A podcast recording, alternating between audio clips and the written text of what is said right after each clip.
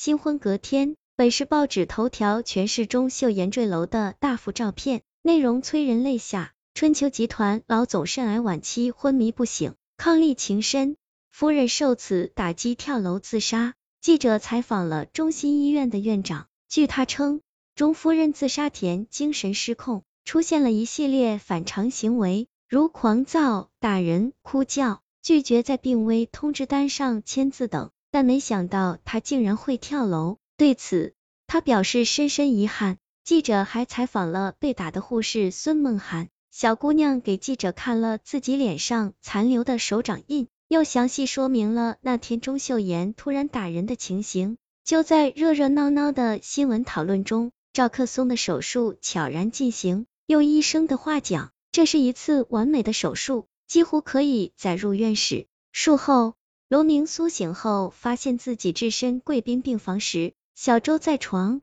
边朝他微笑，把一张支票递给他。你已经是千万富翁了，恭喜啊！罗明咧嘴笑了笑，感觉未来一片美好。正在此时，一个小护士进来了，正是那天挨打的孙梦涵。你好，我是特意调来护理您的孙梦涵。她轻柔甜美的语音让罗明觉得倍儿舒服。等我好了，请你吃饭，能赏脸吗？孙梦涵笑得更深了，谢谢，当然愿意。不过您现在需要静养。有什么事情，随时按铃叫我。他边说边给罗明换了一瓶新药水，然后迈着细碎的步子轻盈的出了门。罗明死了，死于术后高烧引起的败血症。孙梦涵只不过把罗明应用的药品偷偷换成了几瓶盐水。从赵克松第一次住进医院，孙梦涵便想法设法接近他，讨好他，做他想要他做的一切。现在。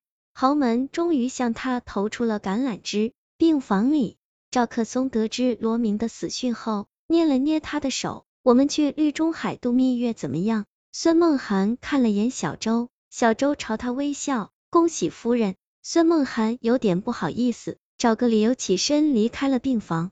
小周将罗明压在枕头下的千万支票取回，交给赵克松。赵克松轻轻将它撕成碎片。看着碎纸蝴蝶一样飘落，他静静的对小周说：“孙梦涵要做的事情已经做完了，绿中海有不少岛屿没开发，你去计划一下，让他死在那儿吧。”是。小周哆嗦了一下，缓缓。